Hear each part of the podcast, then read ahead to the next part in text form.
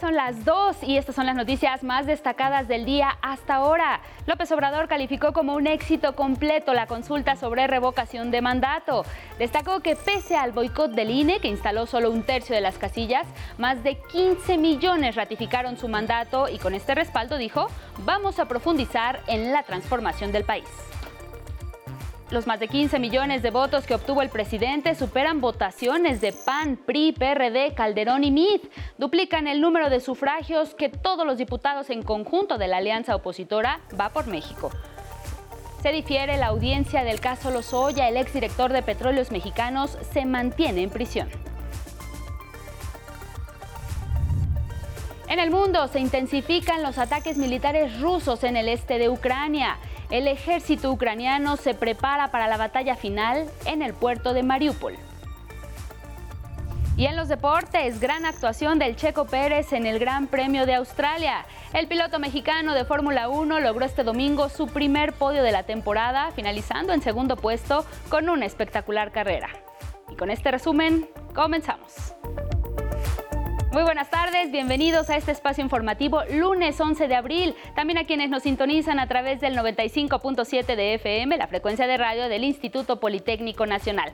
Agradecemos a Adriana Rodríguez por su interpretación en lengua de señas mexicana.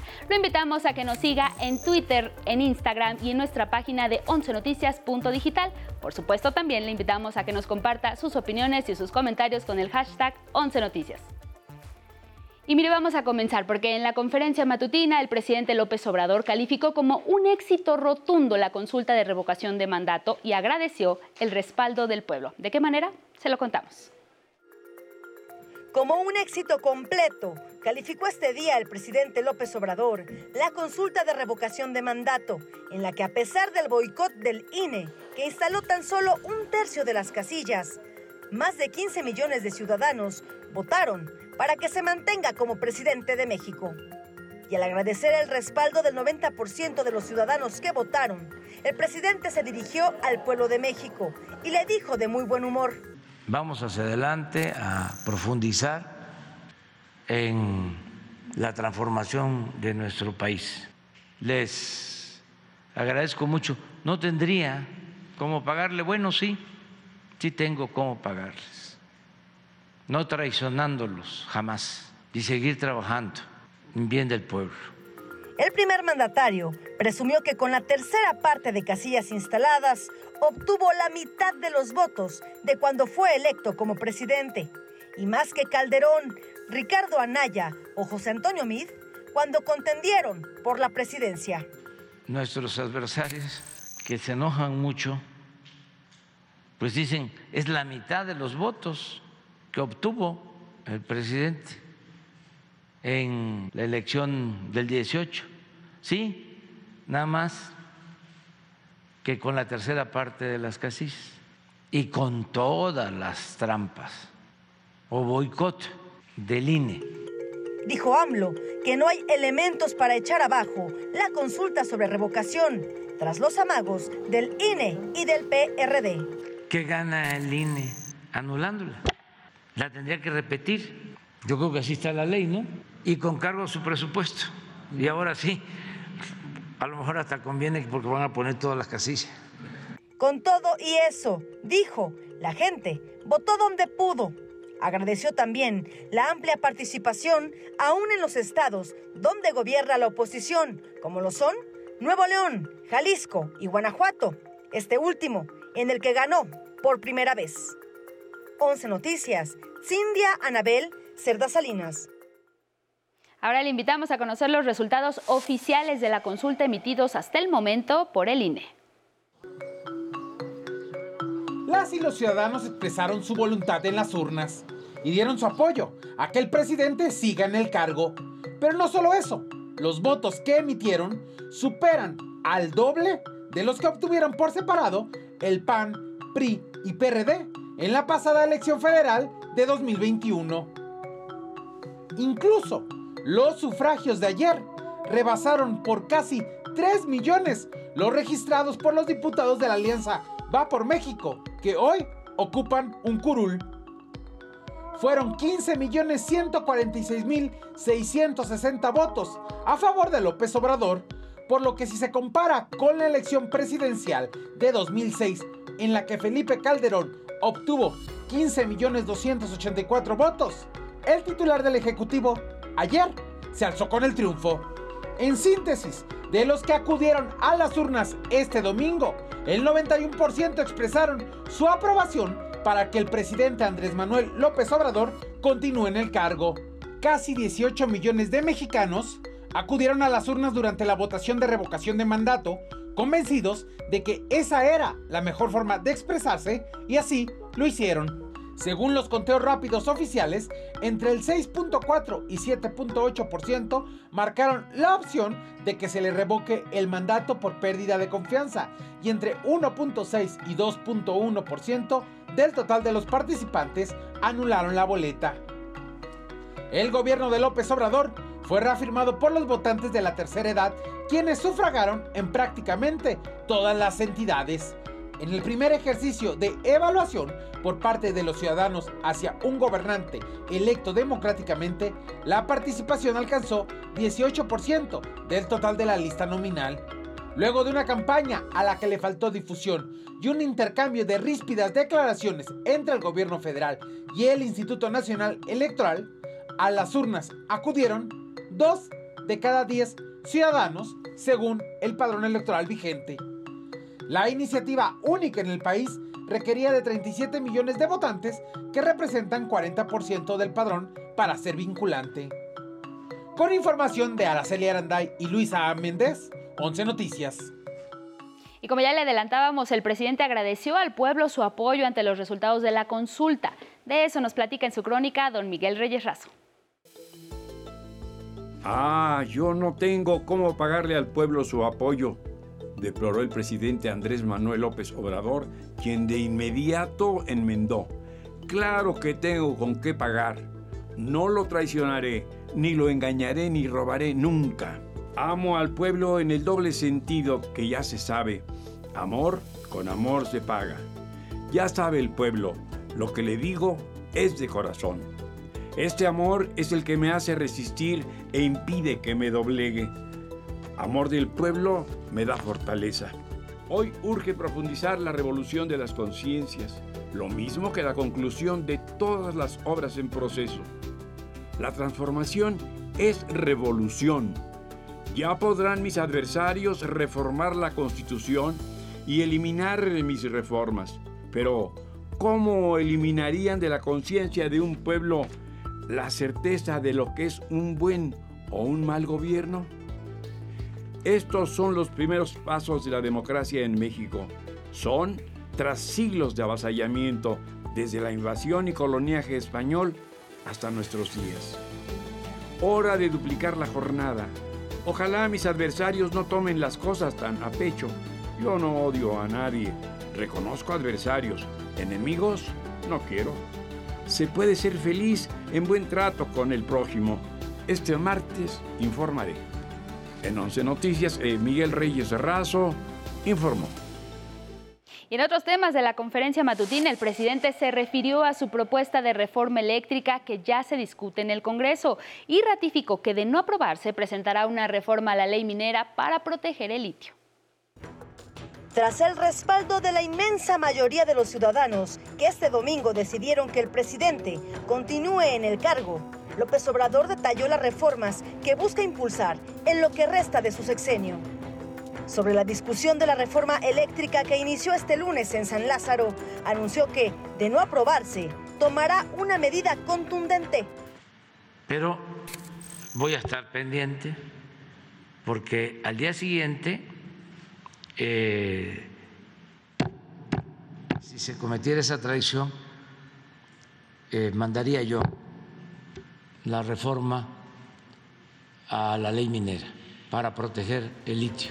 Consideró que el histórico fallo de la Corte que defendió la constitucionalidad de la ley eléctrica allana el camino para que no aumente el precio de la luz y usar las hidroeléctricas de la CFE para producir energía limpia y barata invitó a los priistas a reflexionar el sentido de su voto.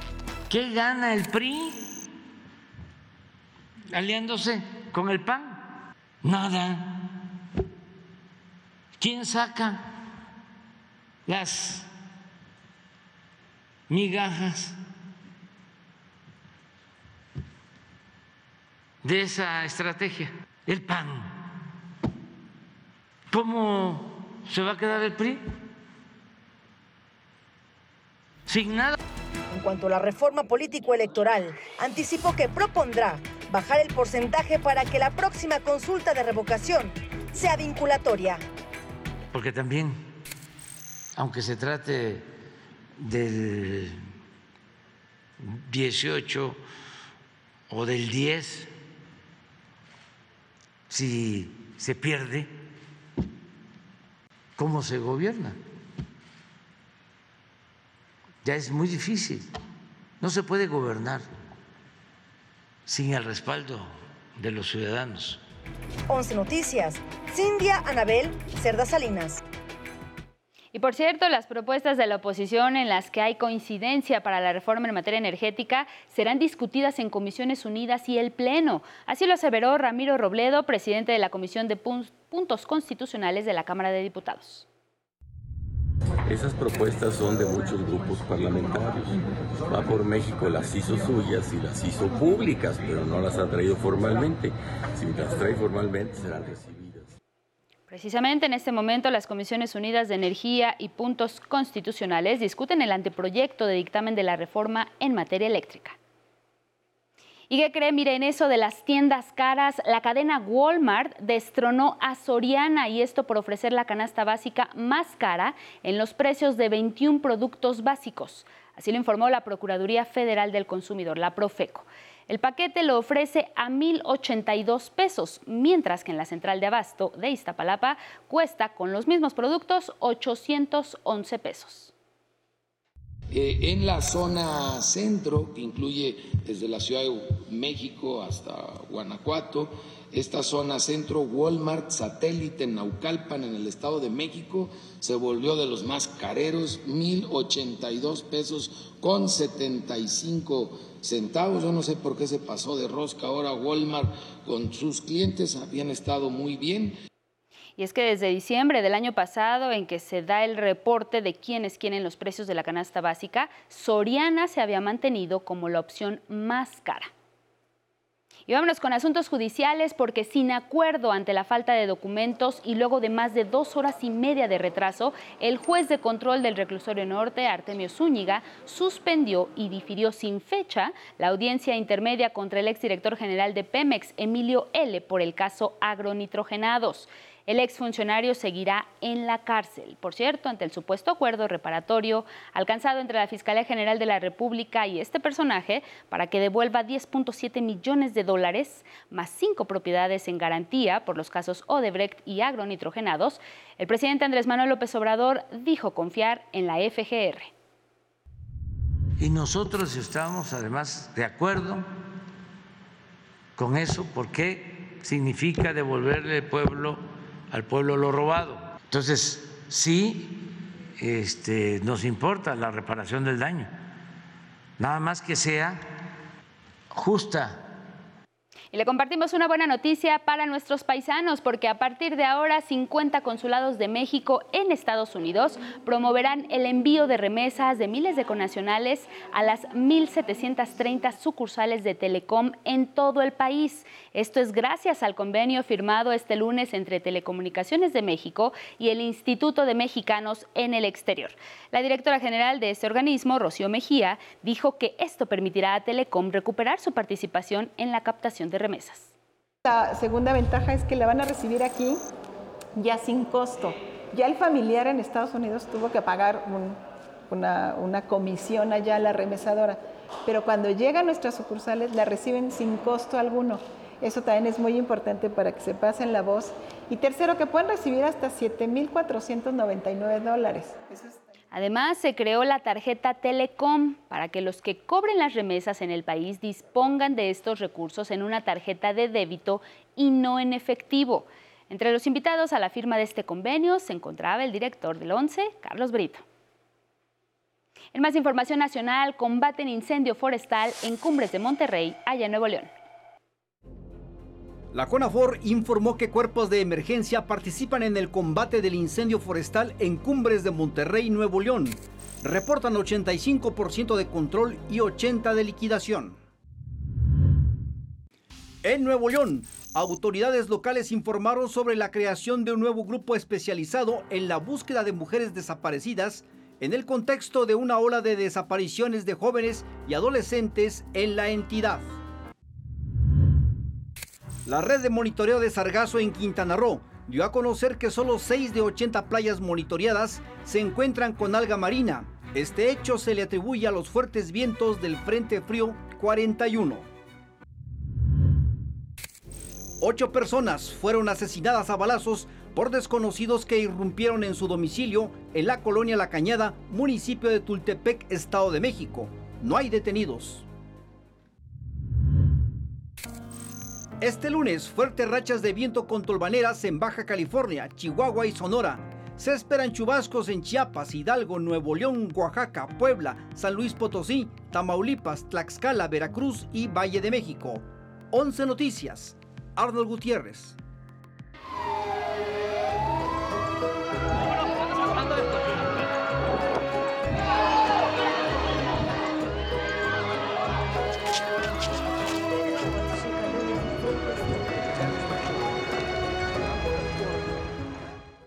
Al mundo. Ucrania se prepara para la que han denominado la batalla final en el asediado puerto de Mariupol, en la zona este del país invadido, en el día 47, donde se ubica esta ciudad, así como Kharkov y Donetsk, se han intensificado los ataques rusos. El ejército ucraniano denunció que el invasor está usando morteros, sistemas lanzacohetes y artillería Mientras en la región del Donbass, donde permanecen al menos 100.000 personas, las autoridades civiles piden con urgencia a la población evacúe ante una inminente ofensiva.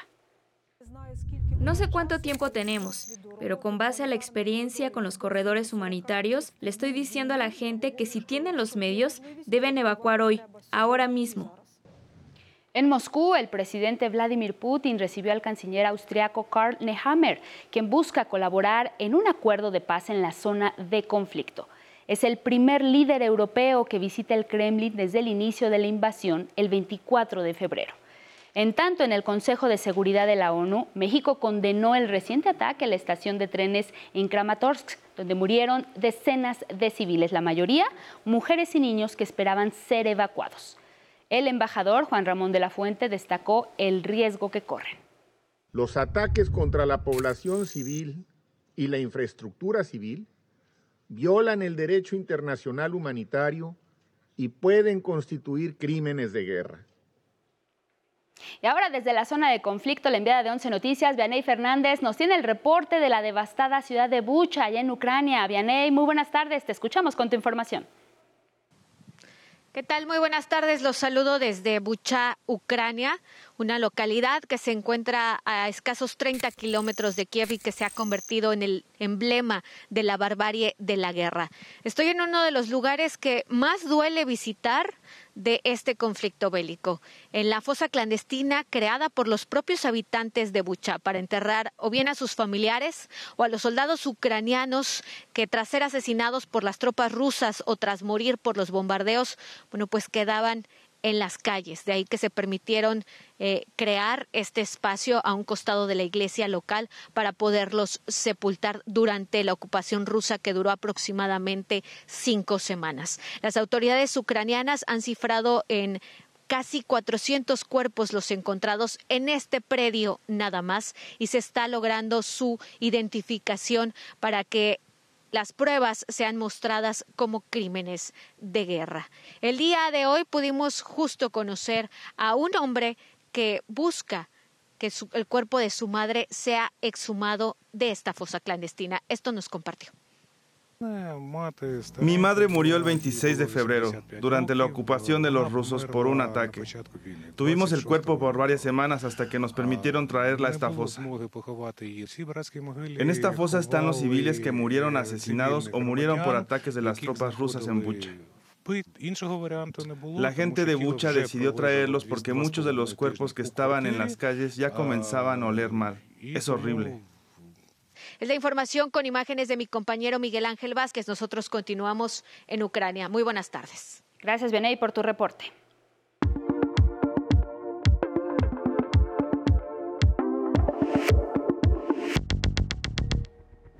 Y seguimos en el mundo porque en Europa el presidente de Francia, el centrista Emmanuel Macron y la ultraderechista Marine Le Pen disputarán la presidencia francesa este 24 de abril. Resultaron triunfadores en la carrera presidencial en la primera vuelta electoral de este domingo. Macron con 27.8% y Le Pen obtuvo 23.1%. Se enfrentarán como hace cinco años, pero ahora en una contienda que se perfila más reñida, porque de acuerdo con los analistas, no todos los ciudadanos apoyan las políticas públicas de Macron al frente del gobierno y porque Le Pen llega más fortalecida y dicen representa la alternancia. Este lunes iniciaron formalmente su campaña electoral.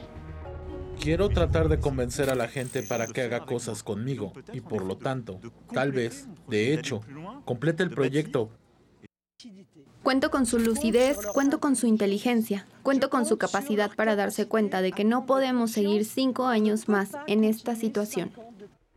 Vamos a Sudamérica porque Argentina enfrenta un paro nacional de transportistas de granos por tiempo indefinido en plena cosecha que ya afecta la actividad en 19 puertos. La protesta la encabeza la Federación de Transportadores por la falta de combustible y para exigir que se actualicen las tarifas de los fletes.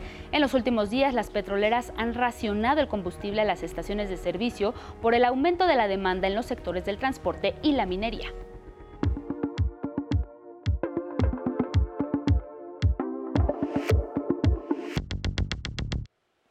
Ya está con nosotros Vianey Zárate con toda la información deportiva. Vianey, muy buenas tardes, un gusto saludarte. Gracias Angie, muy buenas tardes. Iniciamos con la Fórmula 1 porque este domingo el piloto mexicano de Fórmula 1, Sergio Checo Pérez, hizo una gran carrera y logró el segundo lugar en el Gran Premio de Australia, su primer podio de la temporada y el décimo sexto en su carrera.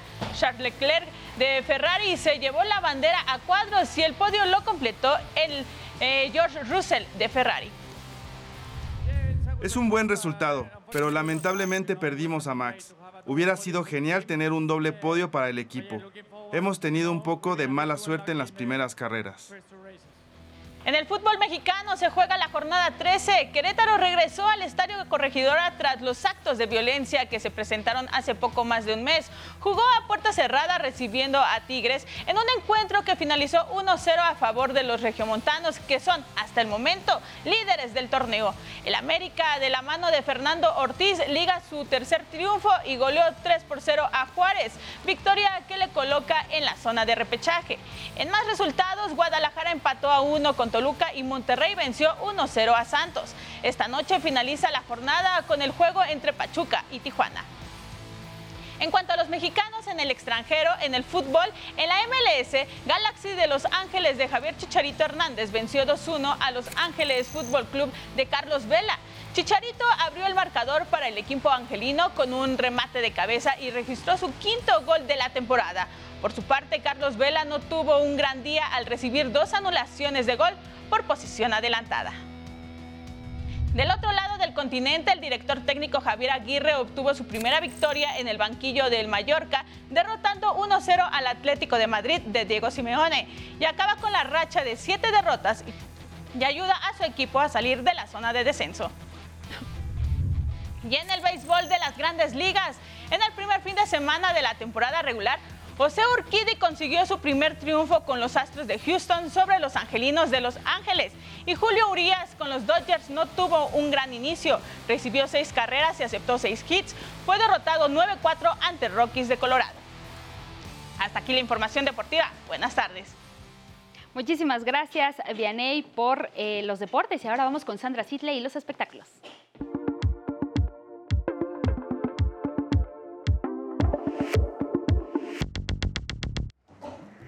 Gracias, Angélica. Muy buenas tardes. The Batman alista su llegada a la plataforma de HBO Max. La cinta, protagonizada por Robert Pattinson, se estrena el 18 de abril, 10 años después de la última película del superhéroe Batman el Caballero Oscuro Renace. Hoy se estrenaron las primeras imágenes de El perro Samurai, la leyenda de Kakamucho, aventura animada en la que Hank, un perro sin suerte, llega a una ciudad de gatos que necesita un héroe, pues es un felino gigante el que quiere borrarla del mapa. samurái tiene que funcionar. Oye, esta es la parte en la que aprendo, ¿verdad? No. Que no se te olvide caer de... Rodeado de velas y acompañado por una guitarra acústica, Julian Lennon cantó por primera vez Imagine, tema compuesto por su padre John Lennon. Imagine all the people living a life in peace. You, say.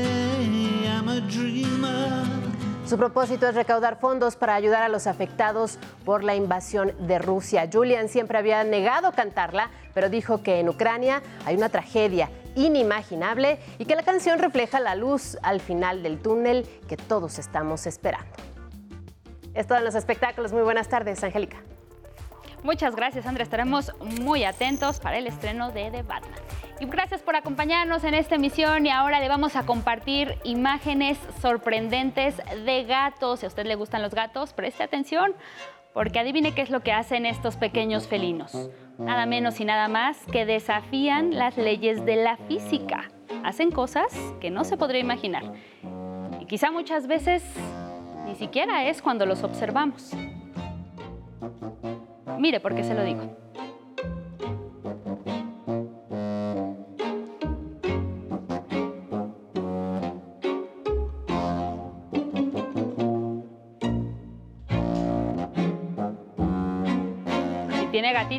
Disfrútelos y obsérvelos bien. Gracias por habernos acompañado, que tenga una excelente tarde, muy buen provecho.